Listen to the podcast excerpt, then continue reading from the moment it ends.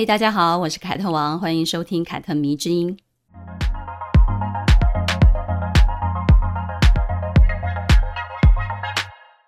上周呢，公布了我的公益计划之后呢，得到了很多听众朋友们的支持。有些人呢，甚至捐了我完全没有想到的数字，诶，真的是非常非常的感谢。有鉴于这个计划的成功呢，我决定把原来一年结余一次捐赠给一个女性公益团体的想法呢，变成一年结余四次捐赠给四个女性公益团体，从年捐变成季捐，也让受捐的公益团体呢，可以从一个变成四个。这样子呢，我们就能够帮助更多的人了。到时候呢，我会在自己个人的脸书以及 IG 把这些账目明细公开，也顺便呢介绍一下受捐的女性公益团体，让大家可以认识。再次的感谢所有参与这个计划的人，这个计划会跟着节目一起做下去，所以呢，随时欢迎大家抖内哦。好的，感谢完了之后呢，我们现在就进入正题吧。不久之前呢，我的一位读者也曾经是受我邀请，然后帮我画我的小说网红们的插画家。他跟我聊了一个话题，他说呢，他自己小时候在学画画的时候，所读到的绘画艺术史都是男性画家，很多人很自然的就接受了这一点。但是他自己一直都有一个疑问：女画家呢，为什么都没有女生啊？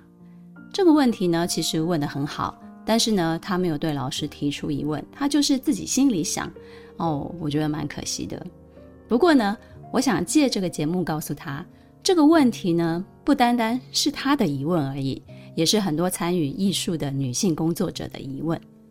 早在一九七一年，有一位艺术史学者叫做琳达·诺克林，他就提出了这个问题。他在一本叫做《艺术新闻》的期刊上面呢，发表了一篇论文，题目就叫做。为什么没有伟大的女艺术家？琳达·诺克林呢？他就假设了一个问题。他说：“如果毕卡索是一个女孩的话呢，那她的父亲还会为她投入这么多的注意力和期望吗？还会培养她吗？”这个问题呢，跟伍尔夫假设莎士比亚有一个才华洋溢的妹妹其实是一样的，逻辑是一样的，都是一个性别转换的问题。当性转了之后呢，人们发现跟莎士比亚一样有才华的妹妹却无法成为大作家的时候呢，才恍然大悟：男孩跟女孩，无论在家庭或者是社会当中呢，其实都一直在接受差别待遇。伍尔夫就提出了，女孩呢会首先受到家庭的忽视，更多的资源呢就会落在男孩，也就是儿子的身上。就算他没有受到忽视，好了，跟自己的哥哥或者是弟弟得到同样的教育资源。他也会因为之后他结婚生小孩，忙碌于家庭而失去真正能够专心创作的时间。他的时间呢会被很多很多的家务以及照顾小孩子的事情瓜分出去了，导致他没有办法像男性一样只专注在自己的才能发展。所以啊，毕卡索应该要庆幸自己是一个男的，否则呢他就可能无法施展他的才华了，名流艺术史了。伍尔夫指出的呢，其实就是当时旧时代的女生普遍的命运。她们的才华无法施展，是因为她们被性别中的差别待遇所埋没了。这种情况呢，其实跟我们听老一辈的奶奶啊、外婆啊、妈妈啊、阿姨们所说的“啊，我的是看在背啊”，其实是一样的道理。为了给儿子念书。卖田卖地都可以，但是如果是女儿，念到小学毕业，认得字，能够写自己的名字就好了。我的婆婆呢，就曾经是这种观念下的牺牲者。她其实是一个非常聪明伶俐的人，但是呢，因为她的出身比较贫困，家里的人呢也没有什么远见，所以呢，她没有念过书，因此就不识字。因为是女儿，又生在农村比较贫困的家庭里面，所以根本就没有念书的权利。这听起来真的是一件非常揪心的事情哦。而我的妈妈呢，就比我的婆婆稍微的幸运一点了。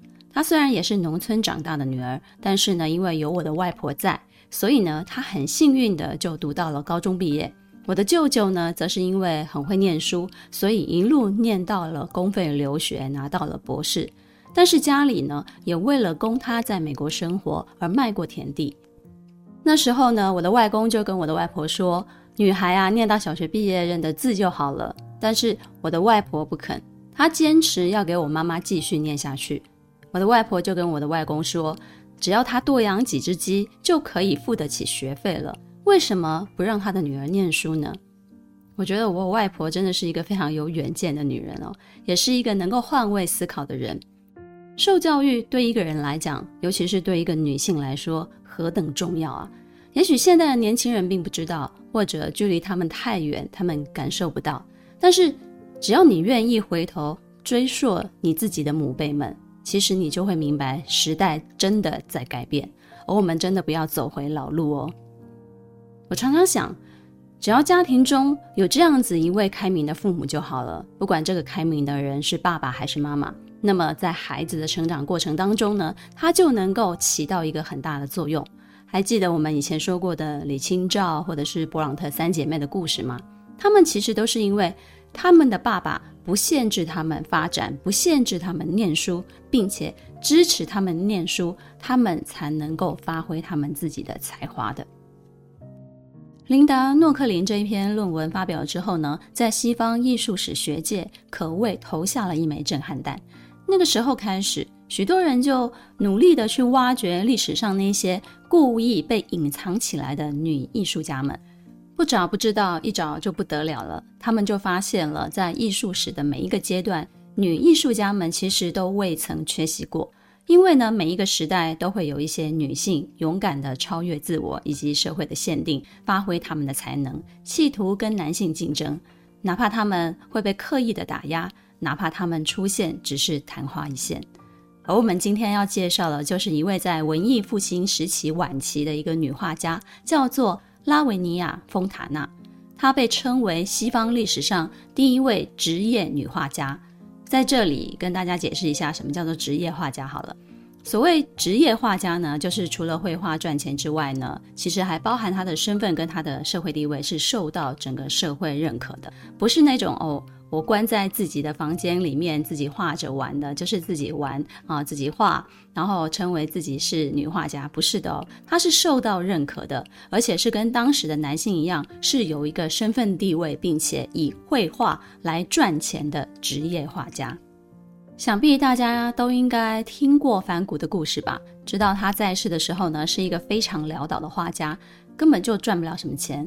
如果一个男性画家都那么的难以成名，那就更遑论一个出生在一个封建保守的旧年代的女画家了。我们就可以想象她多么的出色，她才能够为自己杀出一条血路啊！你说是不是？而拉维尼亚·丰塔纳呢，就是一位这样才华洋溢、对自己又肯下功夫的女画家了。要成为一个伟大的画家，其实并不能完全仰赖天赋。他们往往都是在天赋之外呢，又长期的经过反复的自我训练的，要不停不停的钻研他们的技法，然后发展成自己的风格。如此一来呢，他才能够得到所有人，甚至是社会上一定程度的支持跟认可。但是如果你是一个女生，除了上述的天赋、后天的努力之外呢，你还要证明自己可以，和证明自己狠心。说到这里，其实我就有一点火大。自古以来，好像就只有女性需要自我证明哦。证明什么呢？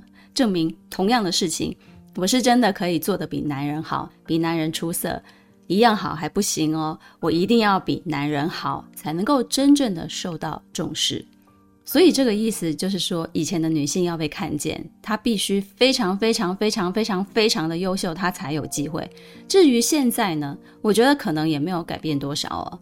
而且当你真的比男人还要优秀的时候，人家可能还不会打从心底真正的夸奖你，他就会说啊，没想到一个女生也可以做得这么好哦。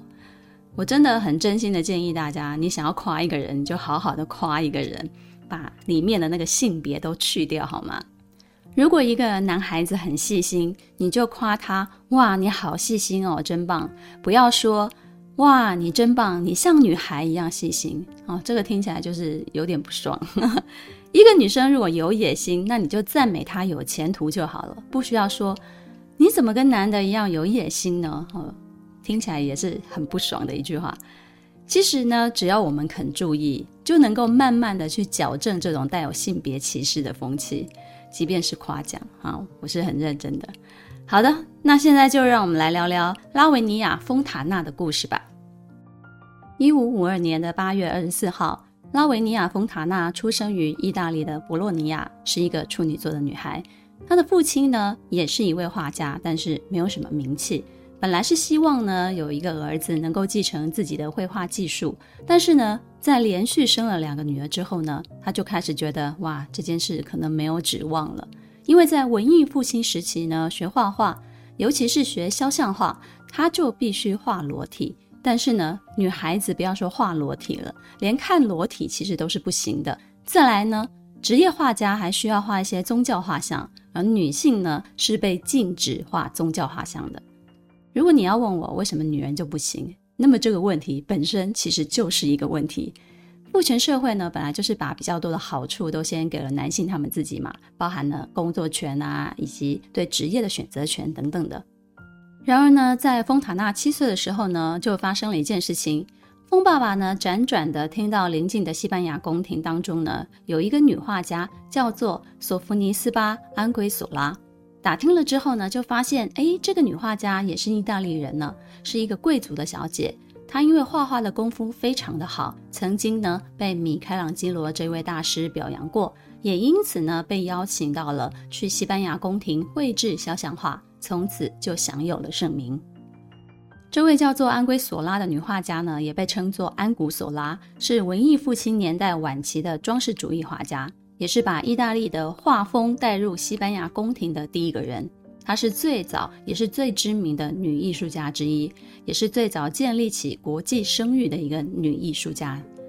听到了这个消息之后呢，风爸爸心里就非常的开心，就改变了主意了。他仿佛看见了一丝希望，于是呢，就开始教女儿画画。所以呢，丰塔纳从小就在父亲的指导下开始画画，并且把安圭索拉视为自己的偶像。丰塔纳呢，在父亲那里接受到了绘画专业的培训，而且呢，还成为第一个被罗马圣路加学院接纳的一个女学生。因为她过人的天赋，加上她非常的努力，所以她的画功能，很快很快的就超越了自己的父亲了。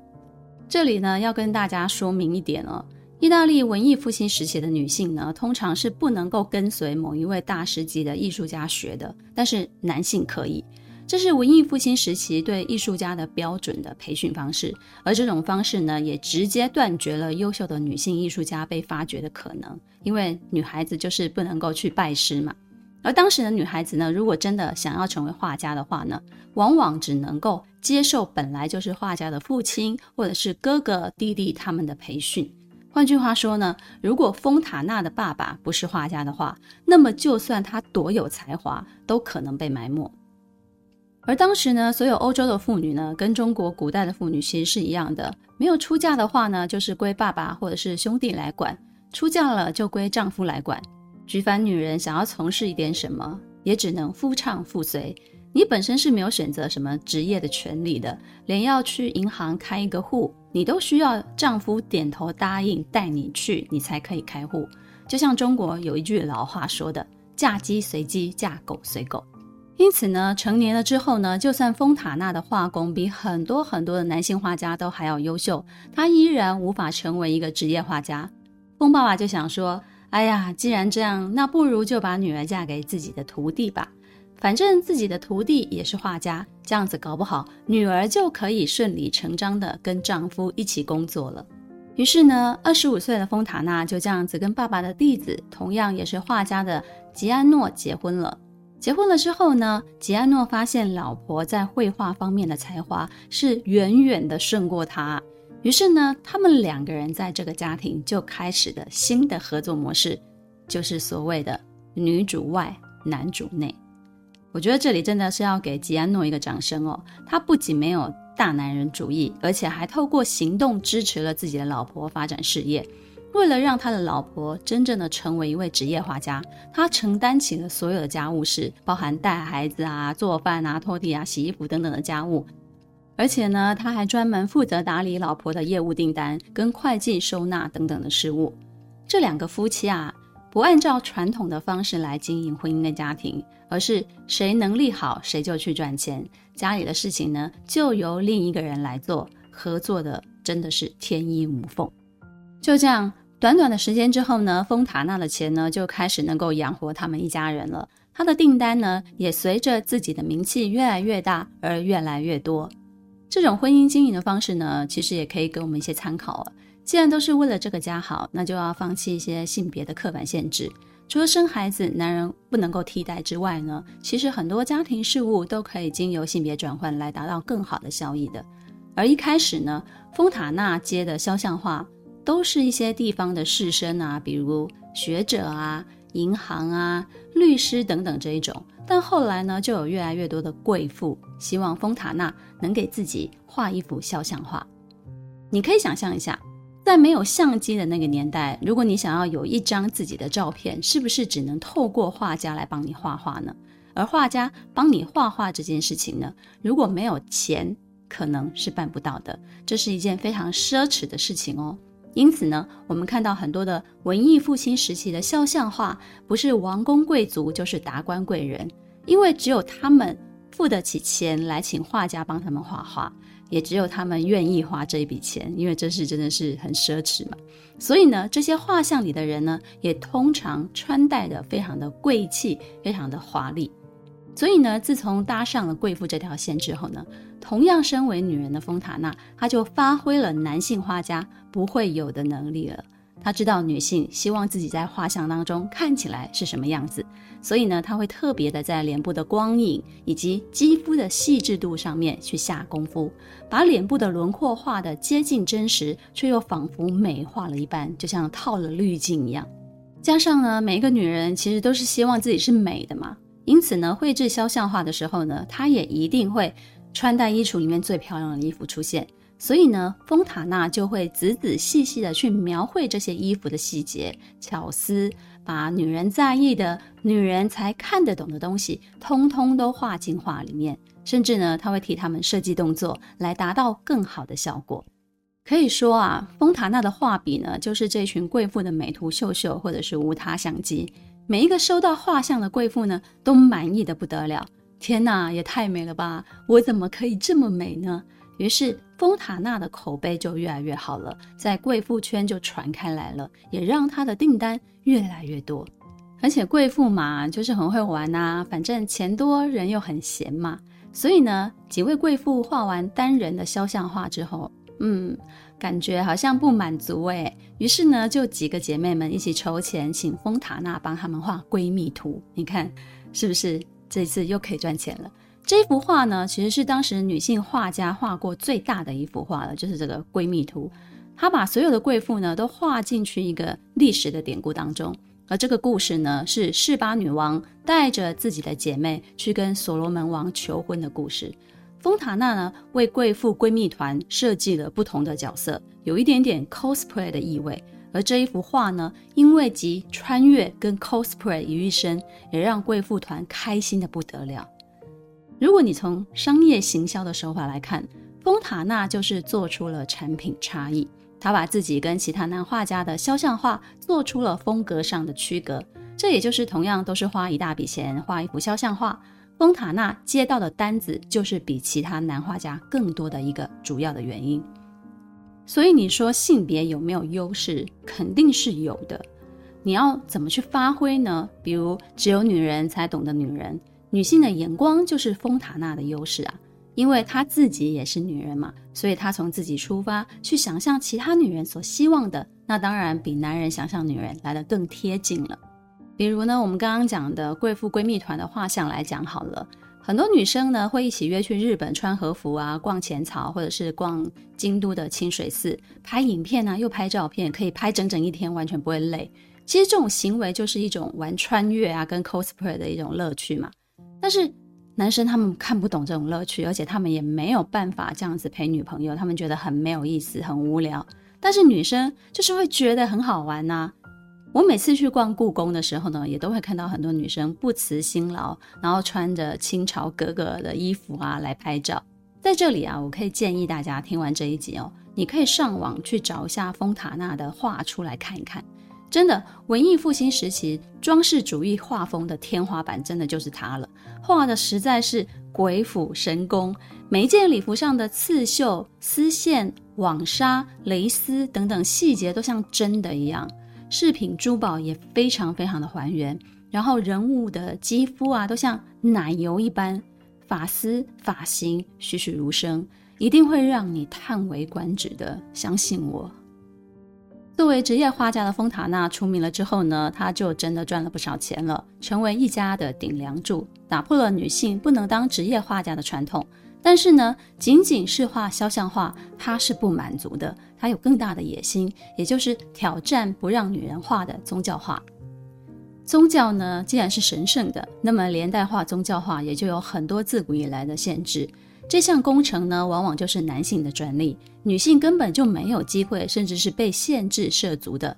那既然丰塔纳已经打破了职业画家只能是男性的壁垒，那么呢，他在探索自己能力边界的欲望驱使之下呢，他就想要去解锁更多原本只给男性的特权了。这个就成为他职业生涯当中。对他更有意义的一个挑战了。这个呢，也是我发现身边很多成功女性的一个特质之一哦。她们并不自我设限，总是愿意在完成现阶段的任务之后呢，再去主动的迎接更多的挑战。他们总是愿意把触角伸出去，去碰触看看自己的边界。哦，我的边界到哪了？真的到顶了吗？然后呢，有机会呢，他们就会紧紧的抓住。丰塔纳以自己的能力呢，在绝大多数都是男性的文艺复兴时期呢，闯出了属于自己的一片天。他后来呢，也因为技术过硬而广受敬重，尤其是贵族啊、文人们啊，对他更是推崇。丰塔纳的画作呢，他的画面透视非常的准确，光影很精彩，很多细节刻画的栩栩如生，展现了画家非常深厚的一个绘画功底。当然。他还有非常好的审美跟品味，绝对不亚于同时代的任何一个男性大师。最后呢，声名远播，连教皇克雷芒八世都专门邀请他全家搬到罗马去帮他作画。所以不久之后呢，他终于可以画宗教画了。其中呢，他更因为画了一幅叫做《圣家族与亚历山大的圣凯琳》而声名大噪。他把圣母画得非常的传神，而且这个圣母呢，神圣中呢带有母性的光辉跟温暖。相较于其他男性画家只画出圣母的美跟神圣，丰塔纳因为她自己也是女人，也是一个母亲，所以呢，她把身为妈妈的那种母性光辉掌握得更加的精准，一下子就打进了很多人的心里了。于是呢，这一幅画问世了之后呢，丰塔纳就接到了源源不绝的宗教画的订单，证明了女性职业画家也是可以画宗教画了，成为了欧洲第一个画宗教画像的女画家，也是第一位为教皇画制肖像画的女画家。从二十三岁到四十岁这十七年当中呢，丰塔纳用自己的实力证明，女人也可以做到男人可以做的事情，而且可以做得更好。但是有一件事情呢，却是在他不断发展事业的同时呢，也无法避免要去做的。这件事情是什么呢？这件事情就是生孩子。十六世纪，避孕药还没有被发明出来，所以一对有正常性生活的夫妻呢，就避免不了妻子怀孕这件事情。在丰塔纳事业扩展最忙碌的时期呢，他还同时生了十一个孩子，几乎就是一年多就生一个，完全没有休息。等于是刚生完孩子不久之后呢，她又怀孕了。这种节奏，你们可以想象一下。夸张的是，在短短不到三年的时间之内，她甚至还生下过三个小孩。而这三年呢，她还接了三间教堂的工作。哇塞，你光听这个工作量跟她身体的负荷，你是不是就觉得哇，这个女人实在是太不可思议了？我想怀孕过的女人应该都非常非常的清楚。怀孕的初期、中期、晚期，各自都有不同程度的不舒服。生下孩子之后呢，可能还需要休息一段时间。但是丰塔纳怎么可能休息呢？一旦他休息，那他的工作很快了就会被男画家取代了。那么好不容易得到的机会就会泡汤了。所以呢，他往往都是工作到生产的前一天才放下画笔。生完之后呢，休息个一两周，又开始恢复工作了。什么坐月子，想都不用想了。因此呢，丰塔纳就是搏斗在自己不断怀孕的这种生理状态之下，跟现实当中的男人一起竞争的。你想想，是不是更加不容易了？其实这也是身为女性一个很大的必须跨越的一个生理障碍，因为我们就是会怀孕嘛。如果你有意要生小孩的话。男人不会因为怀孕而中断事业，是因为他们不会怀孕。但是女人会啊，很多女人会因为怀孕而终止或者是影响到他们的事业或者是工作，在现在社会是非常常见的一件事情。不过呢，我想丰塔纳的例子其实是可以给我们一个现代女性一个非常好的一个启示的。当你要结婚的时候，你必须要把生育的成本考虑进去，你一定要有这一点认知。承认自己会因为怀孕或者是带小孩而受到影响，如此呢，你才可以跟未来的丈夫好好的就这件事情来聊一下，双方取得一个基本的共识。如果婚前来不及聊，婚后要小孩之前呢，最好你也是要商量一下彼此如何一起承担这个生育成本，而不是把这件事情完全交给当妈妈的你来承担。丰塔纳虽然生了十一个小孩。但是主要负责照顾这些孩子的是她的先生，除了生产啊、喂奶这些没有办法替代的事情之外呢，她的老公其实都是可以代劳的，这就是大大减轻了她的负担，让她可以专心的去发展她的事业。而她的丈夫真的是很棒的贤内助，拍拍手啊，把家庭跟她的订单业务呢、财务也都管理得非常好。其实这样的运转呢，对家庭来讲就是一个正向的运转。也许呢，我们每个人。不是都像丰塔纳那样一个人扛起养全家的责任。我相信大家还是双薪家庭比较多。如果你不想为了孩子放弃工作，那你丈夫的支持其实就很重要哦。只要有丈夫愿意加入这个育儿的行列，那么双薪家庭也才会是双赢家庭。我身边其实。有很多关系很好，然后家庭非常和谐的双赢家庭，他们夫妻两个人都是双薪，并且呢，两个人其实都是可以下来带小孩的。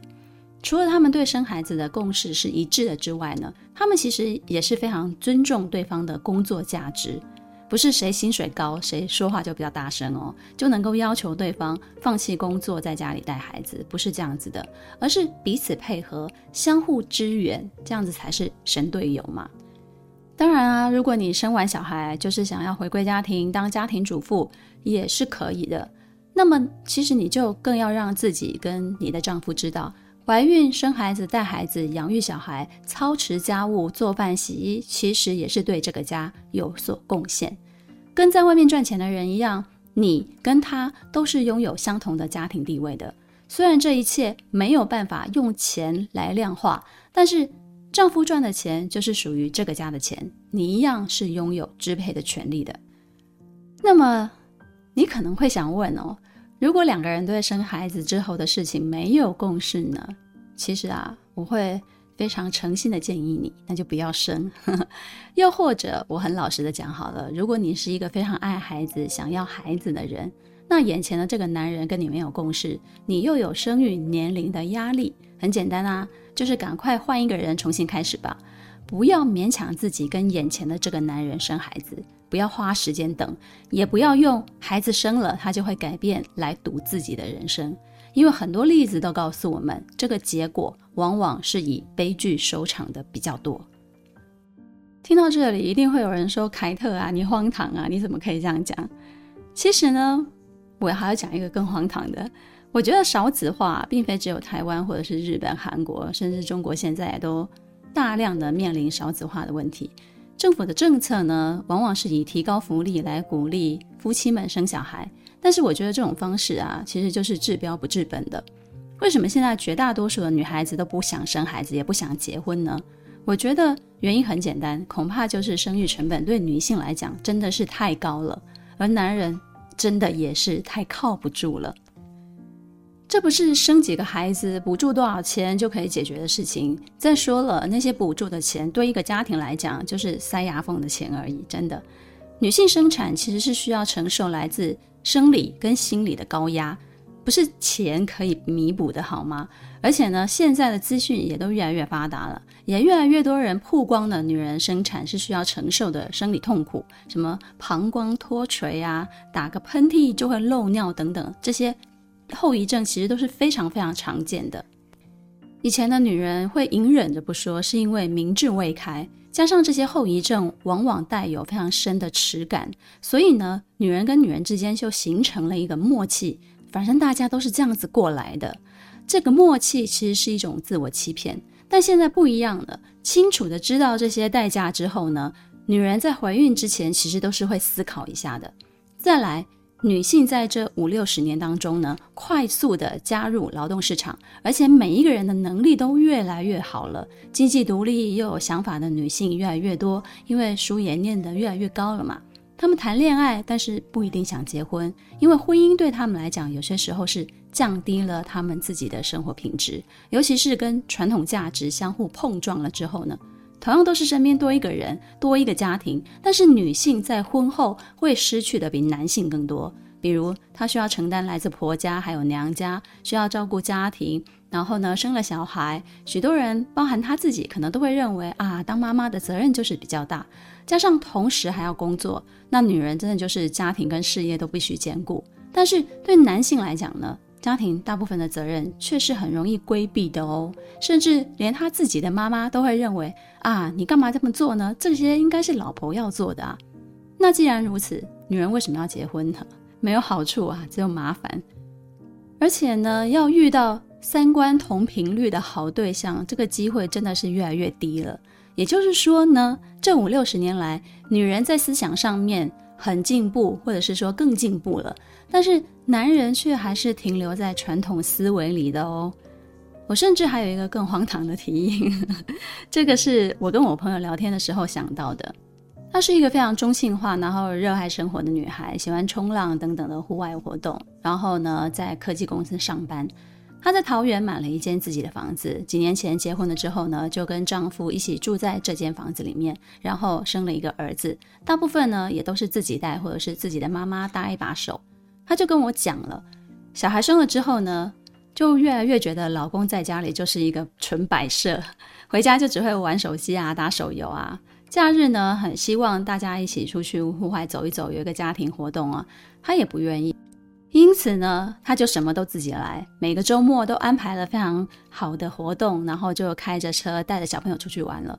他很喜欢小孩子，他觉得养小孩子乐趣太多了。然后他就跟我讲，可以生孩子，但是不需要爸爸，需要的是男友。我听到这句话的时候，我就笑了，我就对他竖起了大拇指。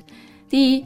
他赚的很多。第二，他自己买房买车。第三，无论娘家或者是婆家，其实他都打点的非常的周到。第四，他家庭事业兼顾，把孩子照顾得很好。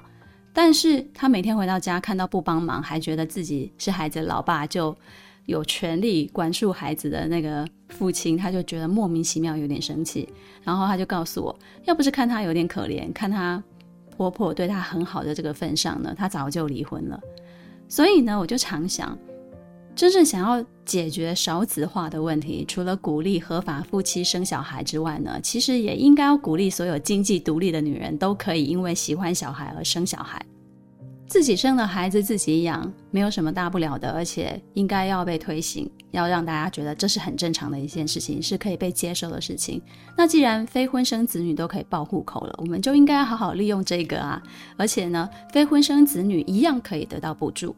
这也是我一直认为，为什么女孩子有子宫，但是男人没有，这是一个天意呀。因为一旦女性可以工作赚钱、发挥才能的时候呢，往往比男性对孩子来说更靠得住。以上就是我既荒唐又实际的想法啦。好的，好的，我们离题了哈，说远了，我们说回丰塔纳吧。但是呢，即使丰塔纳生了十一个小孩，但是真正活下来只有三个。很难想象吧？可是如果你把时间倒推回十六世纪，你就会发现那个时候医学还没有那么发达，很多小孩子真的就是会因为各种的原因生病或者是夭折。所以综合上述所有私人的原因，丰塔纳在拓展他的事业的时期呢，不仅一路伴随着不断怀孕带来的生理上的痛苦，其实也不断承受着小孩子早早的就去世的那种心理的痛苦。所以说，人生啊，真的是没有谁是容易的，好吗？每个人在人前的风光，可能都是同时伴随着一些没有办法避免的伤痛。但是坚强的人，即使如此，他还是会一次一次的去突破自我。我觉得丰塔纳就是。他一直都是在不断挑战他那个时代对女性的限制，比如自从成功解锁了宗教化之后呢，丰塔纳他最后要挑战的就是人体化，也就是裸化了。在十六世纪末、十七世纪初，对女画家来讲呢，这是一个神秘而且不可碰触的一个境地。那个时候，丰塔纳呢其实也已经六十一岁了，他生的重病，但是他依然不愿意放下他的画笔。也许呢，是他知道他自己时日无多了，所以他决定挑战裸画，挑战这一个限制着女画家突破自我的一个限制。他画下了穿衣的密涅瓦，它里面呢描绘的是希腊神话里面的女战神雅典娜。他根据他自己的记忆画下了他自己年轻时代的那个裸体。他想证明的无非就是一件事情：女性能把女性的人体画得更美。最后，她真的成功解锁了人体画，成为了第一个画裸体自画像的女画家。在她人生的最后两年，她终于完成了自己的梦想。我不知道大家每一次听到这样的故事，心里会有什么样的一个感触？但是我经常想的，其实就是，如果那些女人活在这么不自由、限制又那么多的年代，她都可以活得那么精彩，那么生在现在这么自由的年代的我，又怎么能够活得不好呢？又怎么能够不好好的追求自己想要的生活呢？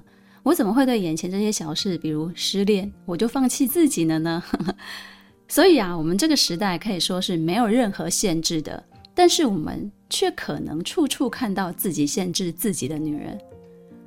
丰塔纳奋斗的故事，不仅是让文艺复兴时期的人们看到，也让我们看到，如果获得来自家人、丈夫、社会的支持，也就是得到了自由，得到了跟男性一样的权利的时候呢，一个女性将会拥有多么大的成就。